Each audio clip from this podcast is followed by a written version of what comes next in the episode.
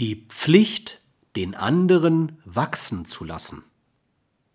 Es besteht die Pflicht, andere nach der Mehrung ihres Personalens Lebens streben zu lassen und dieses Streben weitestmöglich zu unterstützen. Es besteht das Recht und die Pflicht, nach Mehrung des eigenen personalen Lebens zu streben. Die Pflichten sind weitgehend identisch mit der Pflicht, die nicht korrumpierte Realität zu wollen. Alles Sollen gründet also im Sein der nicht korrumpierten Realität. Religiöse Menschen mögen in ihr der göttlichen Schöpfung und ihrer offenbarenden Aussage begegnen.